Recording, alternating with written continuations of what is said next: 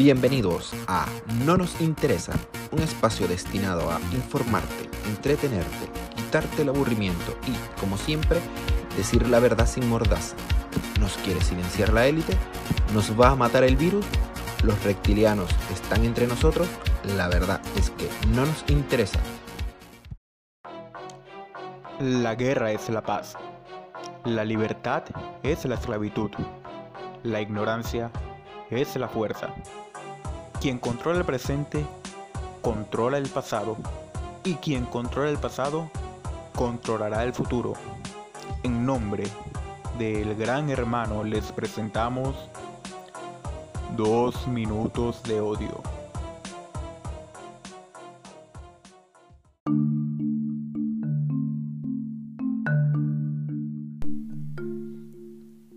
Maduro propone que en octubre los estudiantes puedan volver a sus recintos escolares a recibir clases presenciales, ya que Venezuela está en la capacidad de garantizarle el acceso seguro a la educación. Claro, como no es él el que se arriesga yendo a un salón de clase, manda al futuro del país a que se enferme sin cargo de conciencia. Rusia usará 500 vacunas Sputnik en Venezuela como prueba Putin tiene a los venezolanos como conejillo de indias para sus experimentos. Me pregunto si le inocularán la vacuna a los altos dirigentes de PSUD. Con tanto enfermo en la dirigencia nacional, es mejor prevenir que lamentar. ¿O no? El presidente de Argentina, Cristina Kirchner, perdón, Alberto Fernández, ordenó que los servicios de Internet, telefonía y televisión por cable fueran servicios públicos que cubrirá el Estado omnipresente. Otro logro desbloqueado para llegar al socialismo del siglo XXI. Falta poco, falta poco.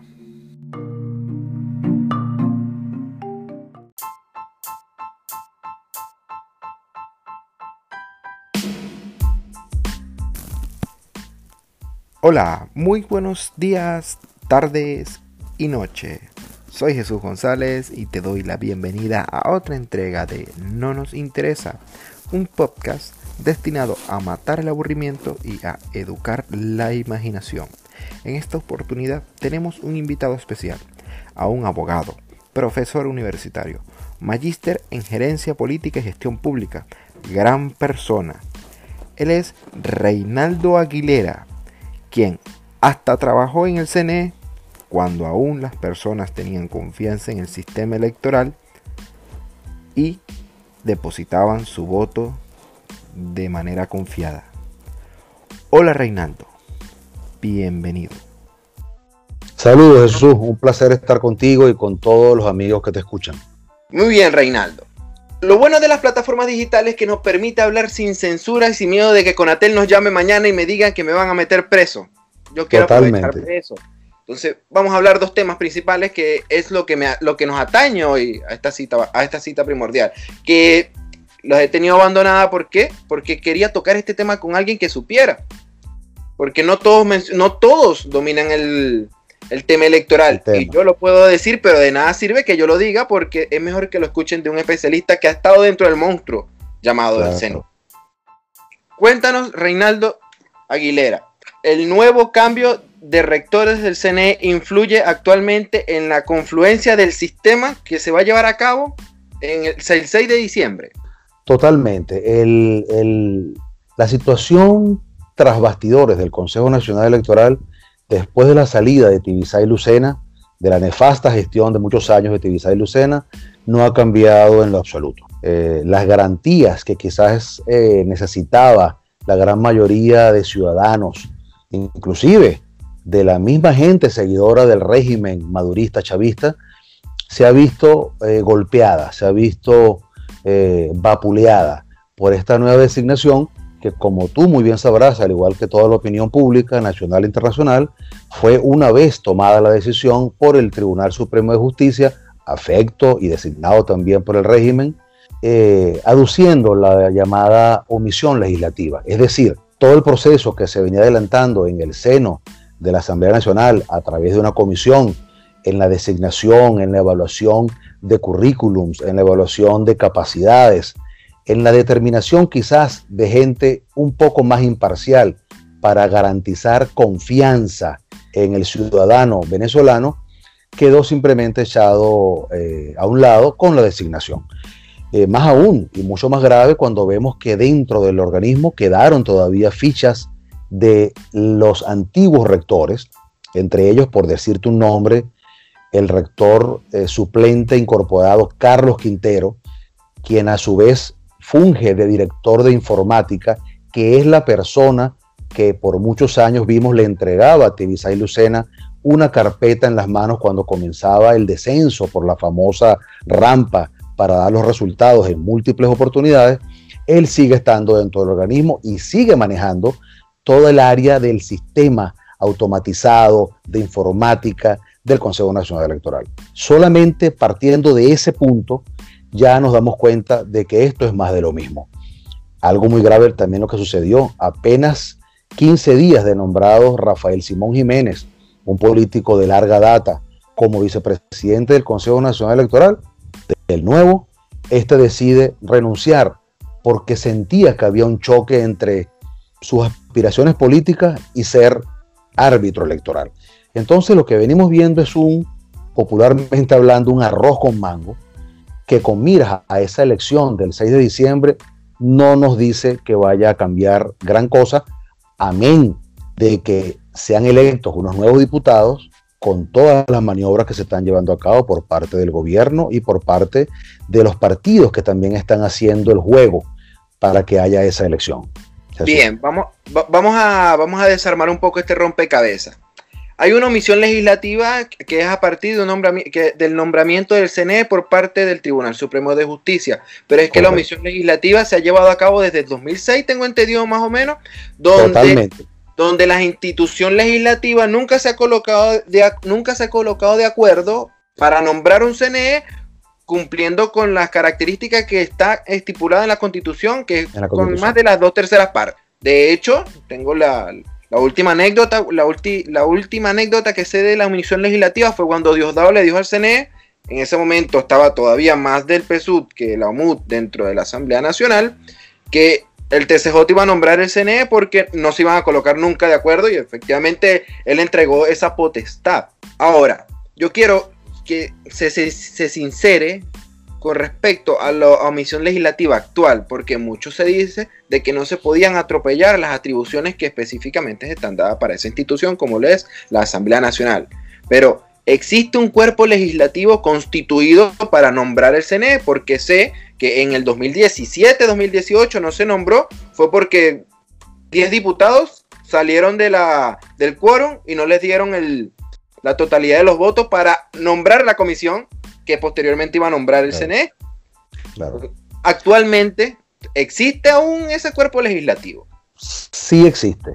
Eh, tan es así, para que tú también manejes la información y todos nuestros amigos que, que te escuchan a través del programa, la comisión estuvo conformada, o está conformada aún, porque sigue estándolo, por diputados del propio Partido Socialista Unido de Venezuela incorporados con los de la MUD. ¿Qué sucedió?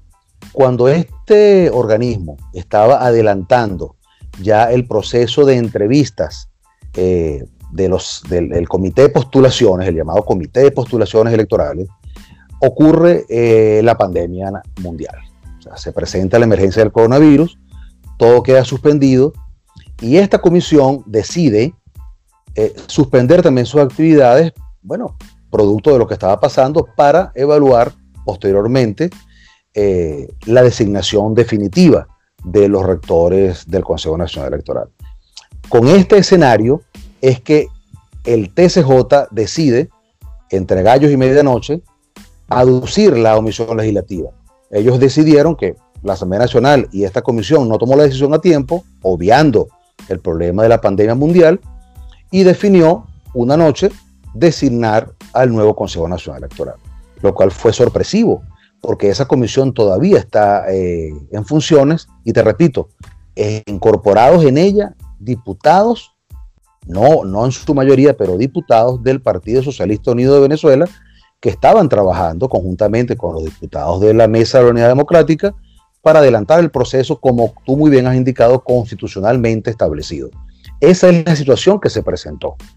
Y entonces, después de que toman la decisión, designan a los actuales rectores y el proceso se está adelantando muy atropelladamente, que eso es un aspecto que, que cuando tú gustes lo tocaremos porque es el aspecto técnico electoral, el manejo de todas las etapas del cronograma electoral que se están atropellando para poder lograr en pocos meses el llevar a cabo un proceso que, te repito, como lo dije en un principio, no tiene eh, las garantías absolutamente necesarias para que sea un proceso exitoso y sobre todo confiable.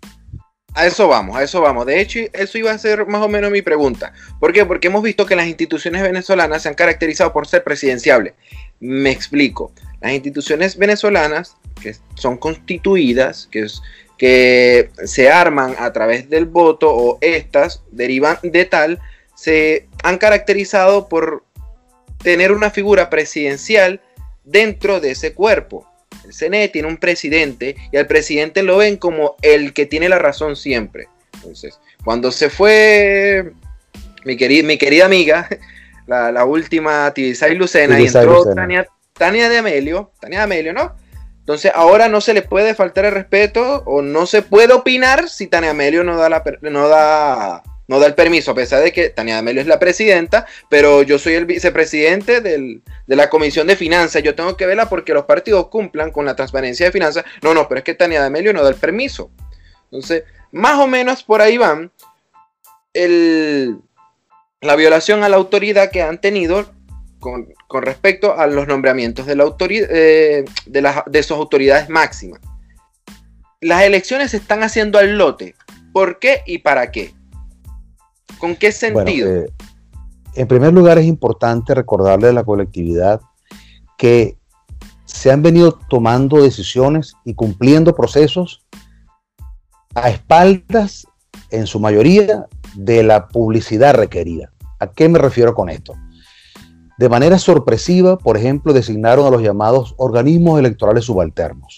¿Quiénes son estos organismos? Las juntas electorales de cada estado, los miembros de mesa, por ejemplo, llegando inclusive a designar a propios funcionarios del Consejo Nacional Electoral, lo cual antes estaba prohibido, porque tú no puedes ser árbitro y parte al mismo tiempo de un proceso. Eso se tomó, esa decisión, se designaron, al igual que la compra de 15 mil máquinas. Recordemos que hubo, un incendio en los galpones del CNE y se quemaron unas máquinas. sospechoso en todo caso? Sí, decidieron comprar unas máquinas chinas qué casualidad que son chinas, eh, no hubo licitación, fue directo. Entonces se están transgrediendo toda una serie de mecanismos, tal, tal, como tú lo estás indicando, que desde la propia presidencia del órgano electoral se toman las decisiones y no hay quien les diga que no, partiendo porque pareciera que el Consejo Nacional Electoral, tal como ha sido por muchos años, es un ministerio más del Poder Ejecutivo.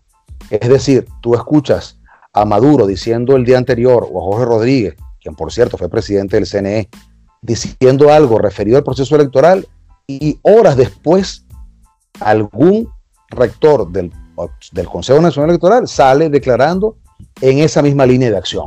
Entonces, te repito la palabra que venimos mencionando durante el programa, no hay confianza, no hay transparencia en el proceso que se está adelantando, por lo tanto es un proceso que ya a todas luces se ve fraudulento. Algo eh, increíble lo que está pasando en estos días, donde se ha postergado 24 horas, después 72 horas, el proceso de postulación de candidaturas, cuando eso era un lapso específico donde los candidatos se postulaban, el sistema cerraba y ya no había más nada que hacer. No, eso ahora se, abre y se cierra, se abre y se cierra. Y algo que es sumamente preocupante, lo que se va a denominar la cabalgata electoral. ¿Qué es la cabalgata electoral, Jesús y tus estimados eh, oyentes del programa? Se va a votar posiblemente por varios días. Eso es algo sumamente grave. Si en otros procesos ocurrían trampas, trampitas y trampotas, acudiendo y llevando personas a votar, corriendo el proceso horas. Imagínate tú lo que va a pasar ahora si se va a votar en días. Eso supuestamente porque quieren resguardar a la población por el asunto del coronavirus, etcétera, etcétera, pero es algo sumamente delicado, sumamente delicado porque eso implica el resguardo de todo el material electoral, el resguardo de las máquinas, eh, el resguardo del personal y la propia gente, que tú sabes muy bien que el venezolano le gusta acudir cuando hay eventos electorales y cuando hay garantías, le gusta acudir al, proceso electoral, pero tampoco es para que estés una semana yendo a los centros de votación. O sea, la gente en las condiciones que están ahorita en Venezuela no están dadas para que las personas estén eh, en una fiesta votando por muchos días. Entonces, te repito, son muchas cosas las que se están presentando que no, no hacen que se vea con buenos ojos lo que va a suceder el 6 de diciembre. Bueno, ya, ya están transgrediendo la constitución en, Amazonas haciendo el voto en segundo grado para las representantes indígenas, que era, el sueño de Chávez. Volver a los votos de segundo grado para, para escoger a las autoridades. Era el, sueño, el, sueño que no pudo, que no, que no alcanzó a ver. Que no alcanzó en vida. Sí, exactamente. Muy bien. Para los actores opositores que van, que están legitimando actualmente este proceso, todos que están, a Leocenis, por ejemplo, está llamando más que todo al acompañamiento internacional. Pero rara vez escucho que alguien menciona el control que se tiene que tener con la pandemia, porque el coronavirus todavía está presente en Venezuela. Aún no hay vacuna. Y a pesar de que es un país tropical, de que se supone que en el calor no sobrevive el virus y que tiene una tasa de mortalidad bastante baja, porque eso también hay que decirlo. De hecho, en Venezuela es más probable que se muera alguien de un tiro a que se muera de coronavirus. Eso es verdad podemos ver los números. Pero eso no quiere decir que se le pueda faltar el respeto a la enfermedad, porque igual hay muchas personas que pueden sufrir de alguna patología sin saberlo y llevarse el virus y contagiar a alguien más con respecto al, festival electoral que se quiere llevar a cabo. ¿Alguna vez hubo confianza en el CNE? Jesús, el, parece mentira. Los años del Consejo Supremo Electoral, es decir, aquellos años famosos de la Cuarta República, que no hay que eh, dudarlo ni tampoco negarlo, sí habían problemas, pero eran problemas muy manejables. ¿Por qué eran manejables? Porque los actuales rectores del CNE en aquella oportunidad eran miembros de los partidos políticos predominantes en el país. ¿Qué pasaba? Todos se cuidaban de que ninguno hiciera algo incorrecto. El que eso sucediera motivaba que el proceso avanzara con la menor cantidad de problemas y con la menor cantidad de transgresiones posibles. Cuando arranca la época del Consejo Nacional Electoral y mucho más aún con la intervención ya directa del Ejecutivo a través de el propio Jorge Rodríguez y Lucena. Me podría inclusive ir más atrás, desde la designación de Carrasquero, quien hoy está en la sala electoral del TCJ. Ya esa, ese control se pierde. ¿Por qué se pierde? Porque los rectores, en su mayoría, eran afines al Partido Socialista Unido de Venezuela.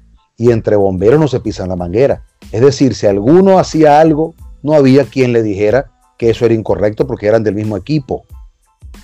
Todo eso creó una atmósfera que durante cada proceso electoral, a excepción del de 2015, el de la elección de la Asamblea Nacional actual, a excepción de esa, que fue una sorpresa para ellos porque la avalancha de votos fue tal que se logró la mayoría de diputados en dicha asamblea. Pero a excepción de esa, en los demás procesos, tú recordarás que Tebisay Lucena a las 2 de la mañana, a las 3 de la mañana, cuando la gente ya estaba en otra onda, anunciaba los resultados y amanecía y todo el mundo se caía de espaldas. Oh, ¿Qué pasó aquí? Es decir, ha habido manipulación del proceso, no directamente, pero sí en las actuaciones durante el proceso, el extender el horario de votación, el modificar lo que llaman la ingeniería electoral, es decir, modificar los centros de votación, traslados inconsultos de múltiples electores de un estado a otro, lo que dificulta que muchos acudan al evento electoral porque no es su zona natural. Toda una serie de cosas que se van haciendo que hacen que al final matemáticamente favorezca a uno o al otro. Eso ha creado una desconfianza tal que es difícil de, de limpiar. Entonces, teniendo la oportunidad como se tuvo ahorita, que ya se perdió, sigue persistiendo la desconfianza en el órgano electoral. No hay confianza en el Consejo Nacional Electoral, no hay confianza en el proceso y mucho menos va a haber confianza en el resultado. Por eso es que desde ya eh, organismos internacionales como la Unión Europea, como la Organización de Estados Americanos a través del secretario general Almagro, ya se están manifestando en que ellos no van a reconocer el proceso, en que ellos no van a enviar observadores internacionales al proceso, lo cual nos dice que sí los envíen otros sectores. Recordemos que el régimen tiene apoyo internacional de quién? De Putin, tiene apoyo internacional de Irán, tiene apoyo internacional Mira, puede venir gente, tú no sabes de dónde. ¿Perdón? De Jinping, China. Sí, sí, sí, sí, de los mismos chinos. Entonces puede tener, pueden traer algunos observadores que, bueno, este, observen el proceso y valga la redundancia, digan que el proceso está correcto, cuando inclusive son procesos electorales muy distintos a los que se viven en sus países eh, naturales. Entonces, caemos siempre en lo mismo, la desconfianza es casi total sin embargo, como tú muy bien nos estás indicando, hay órganos y partidos políticos que están trabajando en colaboración con el régimen madurista para adelantar el proceso. Y algo muy grave, la intervención de los partidos políticos tradicionales por parte del TCJ, adjudicando las tarjetas, los colores, los símbolos a otras autoridades que no son las autoridades naturales que quizás no son las mejores. La acción democrática, bueno, todo el mundo no quiere a Ramos Ayub, la de la gente de Primera Justicia, todo el mundo no quiere a Julio Borges y a Tomás Guanipa, la de la gente de nuestros amigos de Voluntad Popular, pero inclusive vamos más allá, date cuenta cómo se están eh, atacando y cambiando directivas del antiguo polo patriótico, del PPT, de los Tupamaros, de Bandera Roja. Es decir, todo un mecanismo para que haya un grupúsculo de partidos políticos que le den sostenibilidad y credibilidad a un proceso electoral que se va a adelantar, sea como sea, que eso es importante decirlo, el proceso se va a adelantar sea como sea. Vaya usted a saber si se ha reconocido posteriormente, cuando ya los diputados actuales dejen de ser diputados y se elija una nueva asamblea, porque el tablero cambie y las cosas a nivel internacional inclusive también pueden cambiar. Entonces, este, esto es un proceso continuo, pero vuelvo y te repito, no hay confianza en el organismo electoral y no hay confianza desde ya en los resultados. Estamos a un poco más de tres meses de que se lleve a cabo esas elecciones, el 6 de diciembre del presente año. Y lo que más me intriga no es quizás la, la participación o la negativa de la participación que hay en las redes sociales. De hecho, que usted comente que participa o no genera bastante, rara vez apoyo y rara vez insulto. Así que siempre, te van siempre se te va a acribillar. Pero mi pregunta pasa por las siguientes. Se va a llevar a cabo porque hemos visto que el gobierno actúa de esa manera. Lo va a hacer.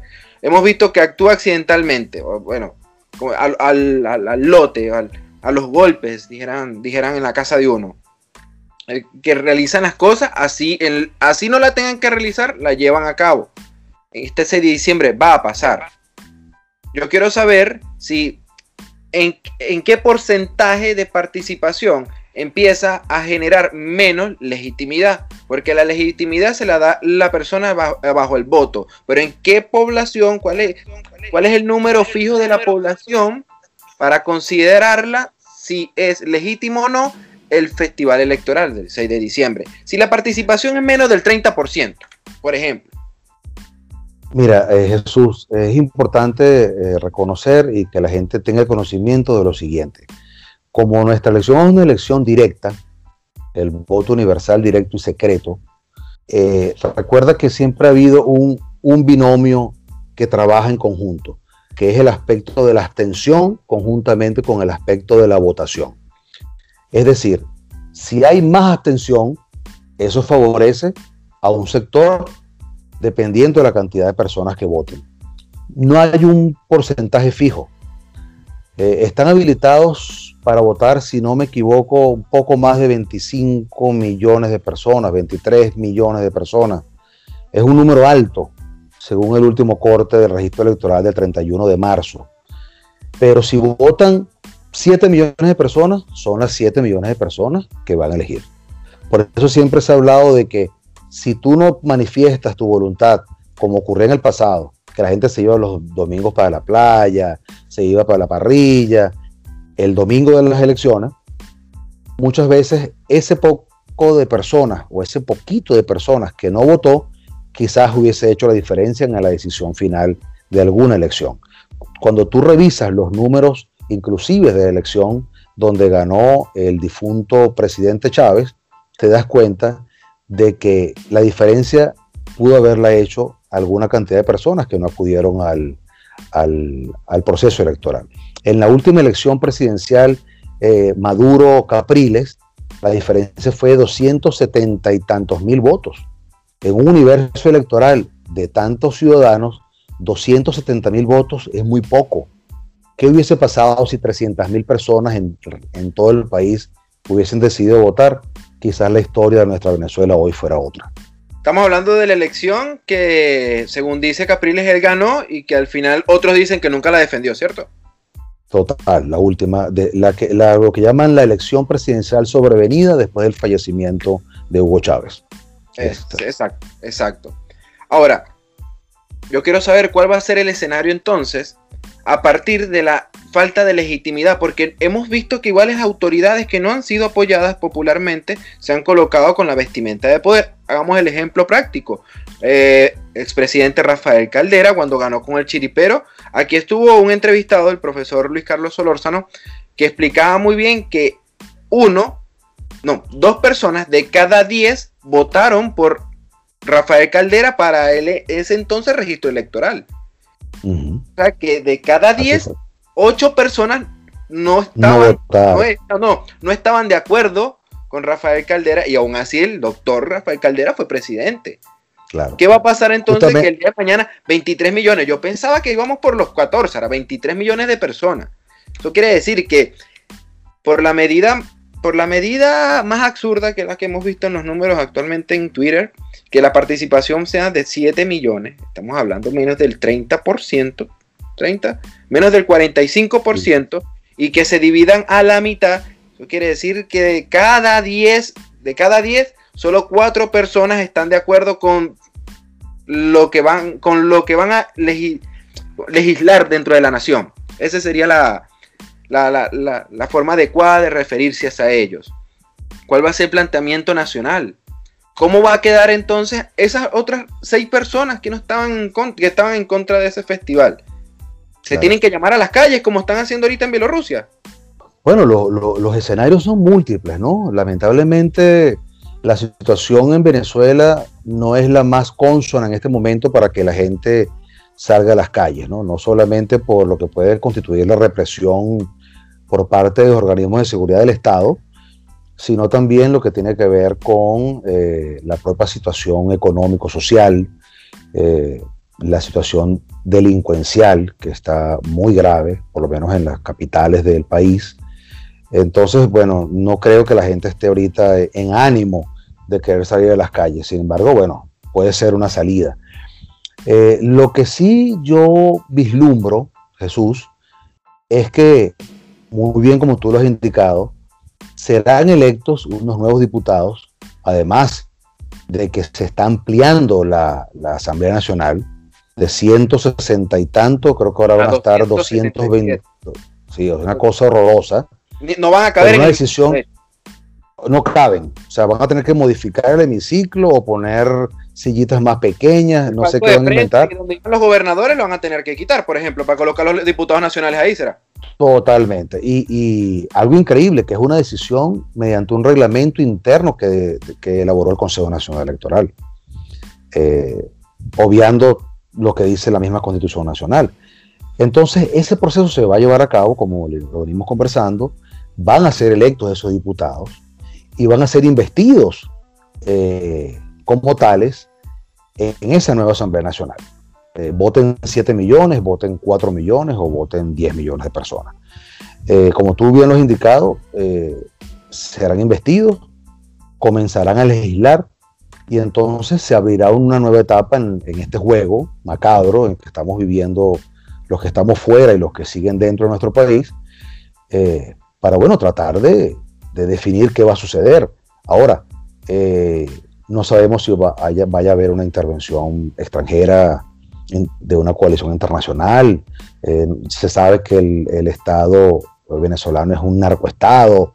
Eh, son múltiples las cosas que están sucediendo en simultáneo y no sabemos qué tanto eh, vaya a, ser reconocida esa, ese nuevo ente. Pero como tú lo dices, existe un fiscal general de la República que está cuestionado, por el cual se pide una recompensa internacional porque es un delincuente internacional. Eh, los mismos entes, eh, cabezas del, gobierno, Jorge Rodríguez, eh, Tarek El Aizami, y sin embargo ellos están allí. Claro, están allí porque están dentro del país. Date cuenta que ellos más nunca han salido del país, no pueden, porque tú no sabes si les pasa lo que les está pasando a, Alex el capturado que está en Cabo Verde. no, lo agarran y si te agarraron, bueno, ahora reza porque se te acabaron las comodidades. Pero mientras estén dentro del país, ellos siguen trabajando como si fuera una, como lo son, una asociación criminal que bueno, que tiene secuestrado a todo un país y que nos tiene en este momento dominados con todo lo que es la cuarentena, el, bajísimo salario. O sea, son toda una serie de cosas que todas engranadas los mantienen en el poder. Entonces habrá que ver qué sucede una vez que se lleve a cabo ese proceso electoral. Yo creo que preparar el terreno debería ser la mejor, la mejor opción para todos los actores que quieren ver un cambio o quieren asegurarse una supervivencia política. He escuchado bastantes opiniones sobre... adelante, adelante, adelante. Totalmente, no, disculpa que te interrumpa, Jesús. Hay una cosa que es muy importante y me agarro de lo que tú señalaste de que no tenemos limitación dentro de las redes. Algo muy importante que hay que destacar y que hace mucho ruido y que mucha gente eh, habla, comenta y le preocupa. Y es lo que yo he dado a llamar el cogollismo de oposición. Es muy importante hacerle un llamado, lo hacemos desde aquí con, mucho respeto, con, mucha cordialidad. Eh, en mi caso, que fui dirigente nacional del, del partido Primero Justicia, como coordinador nacional adjunto de control electoral, es muy importante darle confianza también a la gente desde nuestra perspectiva. Eh, se sabe muy bien que eh, el presidente Guaidó está trabajando duro, hay un entorno que está trabajando mucho, pero hay que ser transparentes, hay que ser conscientes, hay que decirle las cosas a la gente. Es como sentarse a hablar con un hijo de uno y decirle el porqué de las cosas. Eh, existe un una preocupación, existe eh, falta de, confianza un poco en todo lo que ha venido pasando en este, en este tiempo, con múltiples cosas, con las ayudas, con el grupo que siempre es el mismo grupo que se ve trabajando eh, a nivel nacional y a nivel internacional. Eh, hay que abrirse un poco, hay que abrirse un poco, hay que darle cabida a nuevos actores, hay que discutir con toda la gente para poder lograr lo que se quiere es difícil quizás llegar a una unidad absoluta, una unidad sólida, pero por lo menos tener las bases de esa unidad pasan porque haya transparencia, cordialidad y que se acabe eso que te acabo de mencionar, esa, ese cogollismo, ese mismo grupo de cuatro, cinco, seis, siete personas que pareciera que como el gobierno lo hace, los van moviendo siempre en el mismo entorno y van siendo, si no es un representante internacional de, recursos, de, derechos humanos, ahora va a ser representante internacional del traslado de la ayuda humanitaria en los aviones, y si no es el, representante internacional que está en Suiza para reunirse con X funcionario internacional para hablar de Venezuela, y siempre vemos las mismas caras. Y la gente se pregunta, ¿cómo hace Pedrito Pérez para estar en Suiza? Después está en la ONU Nueva York, después está en Bogotá en una reunión, cómo viaja Pedrito Pérez, cómo se viste Pedrito Pérez, cómo come Pedrito Pérez, ¿Dónde está la familia Pedrito Pérez? También está con él. Y los hijos también. Y estudian los niños de Pedrito Pérez. ¿Y quién mantiene a toda esa familia de Pedrito Pérez? Y los Pedrito Pérez son muchos. No es un Pedrito Pérez, son varios Pedritos Pérez, con todo lo que implica eso. Entonces la gente este, necesita respuesta y necesita transparencia en las cosas. Así como le pedimos transparencia y, cuestionamos el, mal actuar del PSV, del régimen que nos ha destruido por 22, casi 23 años en nuestro país, tenemos también que generar confianza. Nosotros, quienes somos los llamados a volver quizás algún día a nuestro país para reconstruirlo y para hacerlo mucho mejor de lo que fue me, he dado cuenta que es más que un cambio de gobierno, deberíamos tener un cambio de sistema. El, quitar el enchufe para colocar otro, eso se tiene que borrar del Estado venezolano. Las licitaciones tienen que hacerse públicas.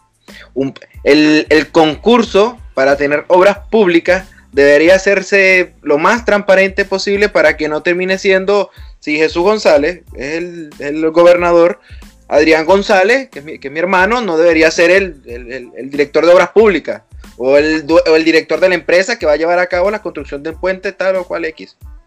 Pero esos detalles se están viendo actualmente en el tanto en el interinato como en el gobierno nacional. Entonces quiero plantearte que a través que a través del sistema electoral todavía no se ha conseguido el sistema de gobernabilidad que tú, se mencionaste antes existía, porque un, adeco colocaba un copellano al lado, no porque fueran amigos, es porque, se, es porque uno iba a estar pendiente del otro para que, no, dijera Benjamín Rauseu, para que, eh, para que no robara uno más que el otro. Si iban a robar, por lo menos que sea parejo. Claro, claro la complicidad que han tenido entre los actores, tanto de la dentro del gobierno como de la oposición, se ha transportado también dentro de la misma oposición. ¿O es que no es mentira las vinculaciones que he tenido los hijos de Ramos Ayud dentro de PDVSA? Eso no es falso. Más que pruebas hay. De hecho, la tesis se la dedica a uno de los, uno de los directivos que están sancionados. Por Dios. Bueno, ese es el nivel. Eso es lo que hay que cambiar. Y volviendo a lo que tú acabas de mencionar, es algo muy interesante. Eh, tal cual lo escribí yo hace pocos días en, mi último artículo llamado Ni pacto de punto fijo ni pacto de Guaidó, la, la disconformidad en tiempos de la crisis. Eh, ese pacto de punto fijo sirvió en mayor o menor medida para que hubiese cierta gobernabilidad que, bueno, duró 40 años. Pudo haber durado menos, pudo haber durado más pero todo tiene su desgaste natural. Yo creo que en algún momento habrá que sentar unas nuevas bases de un nuevo sistema, como tú indicas, de gobernabilidad, donde haya un nuevo control, no un mejor control, porque yo siempre digo que yo no quiero la Venezuela que tenía antes, yo quiero una Venezuela mejor. Y una Venezuela mejor pasa por establecer nuevas bases, por establecer nuevos procesos, por establecer eh, eh, novedades en, el gobierno, en, la educación, en la salud, en, materia de, vialidad, en materia de urbanismo, en materia de construcción. Eh, son muchas las cosas y nuestra Venezuela, como siempre lo decimos, lo tiene todo. Tiene llanos, eh, playas, montañas, tiene hierro, tiene aluminio, tiene petróleo. ¿Qué no tenemos en Venezuela? Lo que pasa es que tenemos que sentarnos Disciplina. Para ver la realidad y tener disciplina. Y como dices tú, si yo tengo a mi hermano que lo coloco al lado, ya desde ese momento estoy actuando mal o se está actuando mal. Eh, tenemos que obviar todo eso y, y, hacer las cosas correctamente. Y yo creo que sí se va a poder hacer una vez que salgamos de esta pesadilla que ya lleva tantos años. Para ir finalizando con la entrevista, con respecto a los que no quería que no quería perderme la oportunidad ya que estás en Estados Unidos, con respecto a las elecciones venideras que sí van a suceder en noviembre, eh, hay dos millones de infectados con coronavirus, hay cualquier cantidad de muertos con respecto a la enfermedad, pero hay protestas en la calle y los números en a mí me encantan los porcentajes, porque los números cada vez van variando. La última vez que vi los números, Biden tenía 12 puntos por encima de Trump. Y era irreversible terrible la palabra, pero era como irreversible, era irreversible creer que iba a, enfrentar esa, eh, esa, barrera tan grande, esa muralla tan grande que le había colocado la aprobación demócrata. Pero las participaciones en público han hecho que Donald Trump volviera a repuntar, sobre todo cuando rinde con transparencia lo que ha sido el actuar de su gobierno. ¿Qué puedes rescatar de las elecciones que se van a llevar a cabo de Estados Unidos con la metodología que van a llevar, que yo sé que van a ser bastante seguras, porque tampoco es que los van a exponer a la enfermedad, más de lo que se han expuesto ellos mismos, y que se puede recomendar a Venezuela. Bueno, eh, es bueno partir de algo que, quizás muchos desconocen. Recordemos que la elección eh, aquí en los Estados Unidos es una elección eh, de segundo grado. Es decir, no es el voto directo como lo hacemos nosotros en, Venezuela. Aquí, inclusive ya desde este momento, existen personas que están votando por correo. Están votando lo que llaman el voto adelantado, y eso ya se va contabilizando hasta que llega el propio día del proceso electoral, donde mucha gente acude a los colegios electorales y, eh, emite su, voto directo, ¿verdad? Eso por una parte. Eh, por otro lado, tienes tú mucha razón, se van a tomar muchas medidas de precaución para eh, garantizar que exista la mínima posibilidad de contagio dentro de lo que, de lo que es eh, la pandemia del coronavirus. Aquí en los Estados Unidos ocurre algo eh, muy característico. Hay estados que son muy poblados, por decirte Nueva York, el mismo estado de la Florida, California, eh, pero hay estados muy despoblados. Nebraska, Iowa, North Dakota, South Dakota, son estados muy grandes pero son estados agrícolas y son eh, tienen muy baja población. Entonces se juega mucho con eso para garantizar que el contagio sea, sea menor. Por otra parte, es muy interesante eh, mencionar lo que tú has dicho de la brecha que se establece eh, a nivel de encuestas entre Biden y el presidente Donald Trump. Recordemos que Biden eh, fue el vicepresidente del presidente Barack Obama durante ocho años y eh, le tocó pues en este momento enfrentar al, actual mandatario Donald Trump.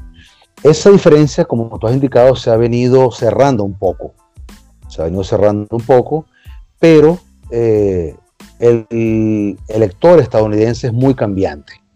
Hay algo muy importante que va a ocurrir también en esta oportunidad por primera vez están habilitados un poco más de 30 millones de hispanos para ejercer el derecho al voto. Por primera vez en la historia de la nación americana, la primera minoría étnica superando a los afroamericanos es la hispana. ¿Pero esos son los nacidos dentro de Estados Unidos o los que obtuvieron su nacionalidad viviendo allá?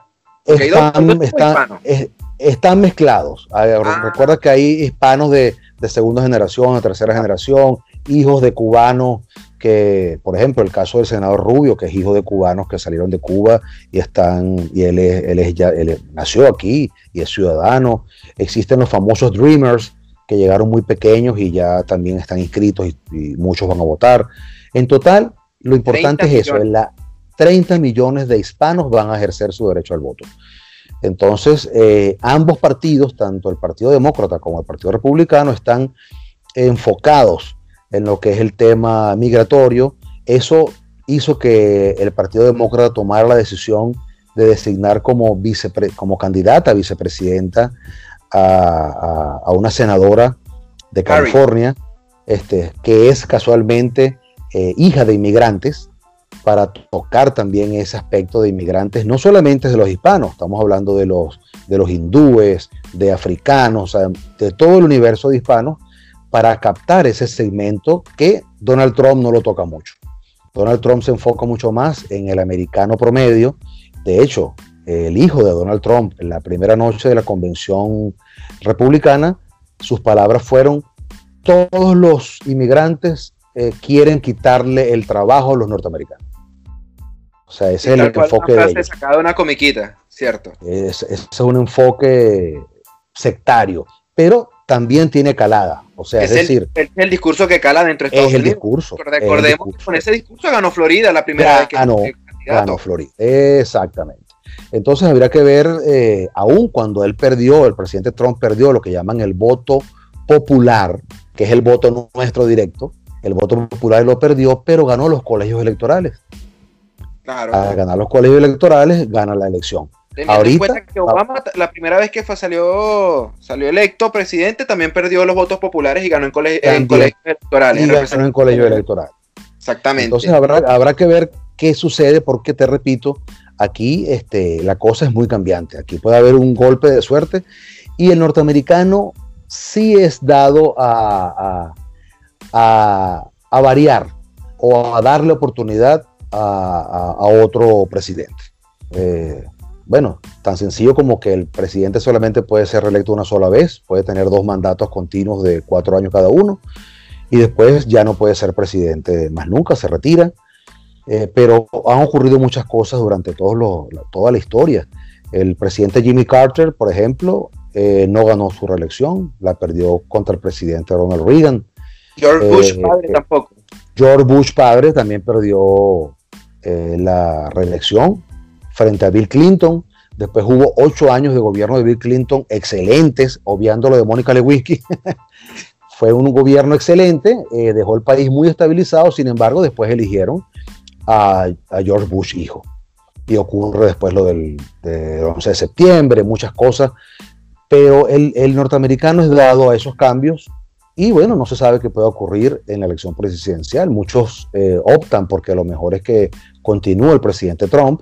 Muchos de los inmigrantes que estamos aquí en los Estados Unidos eh, observamos eso con, claridad. Ah, no hay que dejar por fuera que el presidente Trump eh, se ha plantado de frente contra lo que es el régimen en Venezuela. Sin embargo, habría que ver qué sucede. O sea, ¿qué tienen contra Biden? Que el presidente Barack Obama eh, buscó un acercamiento con Cuba al final de su gobierno. Dicen que eso lo hace él tan, tan cercano al socialismo como Barack Obama habría que ver, porque una cosa es eso, otra cosa es cuando el presidente eres tú, cuando la administración la llevas tú y la responsabilidad de la potencia que es los Estados Unidos eh, la tienes tú. Entonces, eh, uno no sabe si ganando Biden ocurre totalmente todo lo que la gente dice que, es socialista y que, y que va a apoyar a los regímenes socialistas. Pero bueno, es una campaña electoral, ambos están diciendo muchas cosas y habrá que ver al final qué decide el pueblo, qué decide el elector, que es lo más importante. Es que es curioso que menciones eso porque mucho también se ha dicho de que Biden es simplemente la cara que va ganar y que una vez que se gane, seguramente él va a dimitir para que Harris sea la presidenta dentro de Estados Unidos. Porque si fuera Harris, la, candidata principal no ganaría contra Donald Trump. No, y pasa algo muy interesante. Eh, Biden es el candidato a presidente de los Estados Unidos más longevo. Eh, tiene, si mal no recuerdo, 77 o 78 años. Eh, es, muy mayor. Y bueno, tú no sabes lo que puede pasar. Ramos Ayú todos los días, ¿tú te, puedes creer eso? es verdad. Pero bueno, cualquier cosa es posible. Lo que tú dices puede suceder. Tú no sabes si, si le da algo a Biden y fallece y, y él y tiene que subir su vicepresidenta en la cadena de mando, o si dimite, como tú muy bien indicas, si se enferma. Eh, son muchos factores lo que pudieran pasar allí en una eh, hipotética presidencia eh, demócrata de Biden. Perfecto. Ahora, esta sí es la última, de verdad que cuando las conversaciones se ponen buenas son difíciles las despedidas. Mira, no te preocupes. Actor opositor que mejor número te da actualmente con respecto a unas elecciones porque las encuestas han arrojado que todos los tradicionales, si bien es cierto, como es ambigua. Si Guaidó o el G4 participan en las elecciones, muchas personas terminan creyendo en las elecciones. Pero si ellos con nombre y apellido fuera de, la, fuera de los partidos que, que a los cuales son, forman parte, participaran, no tienen la misma credibilidad. Entonces, va muy lejos lo que es relación nombre y apellido a relación con institución. actualmente el, candidato o la figura política de Venezuela que, tenga mayor credibilidad dentro de las personas, ¿cuál sería y dónde la encontramos? Te voy a decir algo con suma sinceridad, Jesús. Lamentablemente no se construyó una generación de relevo fuerte. Quizás aquel grupo de, de compañeros, estudiantes, compañeros tuyos, bueno, míos no tanto, pero tuyos sí, este, aquella generación donde estaba Juan Requesén, donde estaba... Eh, oh, yo no soy tan viejo, Reinaldo, que... donde estaba todo ese grupo de... No, es verdad, tú estás muy joven. 2015, eso, eres, 2010, 2007 para abajo. Tú eres muy chamo, tienes razón. De hecho, ellos no nos dejaron crecer, ojo, que tengo bastantes amigos de esa generación, pero ellos no nos dejaron crecer a nosotros. Bueno, bueno la mayoría cuenta. políticos son dentro de la generación 2010, dentro de la generación 2007. Justamente por eso te lo menciono, por eso te lo menciono. Ese grupo quizás fue el que más o menos tuvo la oportunidad de ser generación de relevo. Y sin embargo, como tú bien lo has dicho, no le dieron chance a más nadie. De ese grupo en adelante no ha habido más nadie, habiendo muchas personas capacitadas, preparadas y con ganas de hacerlo. Y si miramos hacia atrás, tenemos quizás las mismas caras, obviando a, Juan Guaidó y obviando a, Pizarro tal vez, eh, al mismo Carlos Vecchio. Si tú miras el resto, son la misma generación que está desde el 2012, 2010, 2011, 2012, en aquella elección presidencial contra Chávez, es el mismo grupo. Estamos hablando de Julio Borges, estamos hablando de este Timoteo Zambrano, Ramos, Timoteo, Ramos Ayú, eh, Edgar Zambrano, eh. Eh, todos son el mismo grupo. quizás, quizás, volviendo muchos, muchos años más atrás en la historia, eso fue parte de la condena del presidente Carlos Andrés Pérez cuando él quiso deslastrarse de mucha gente y darle chance a, otra generación y mira lo que le pasó. Los mismos compañeros de él, todo el mundo le cayó encima porque no querían perder lo que llamaban el status quo de aquel momento. Entonces, en este instante no me atrevo a decirte eh, en quién yo confiaría eh, el colocar los destinos de, de, una posible coalición. Sin embargo, como coalición al fin, si lograran unificarse, eh, tienen que darse chance. ¿Votarías en esta elección, Reinaldo? Si estuvieras en Venezuela. Tal como está planteado en este momento, no. No, porque iría en contra de todo lo que hemos venido conversando. Eh, no hay, no hay, no hay garantía suficiente. Eh, ¿Qué pasaría si el proceso se postergara? ¿Qué pasaría si hubiese más transparencia? ¿Qué pasaría si se cumplieran los lapsos correctamente? ¿Qué pasaría si todos los que tuvieran que tener que ver con el proceso se involucraran.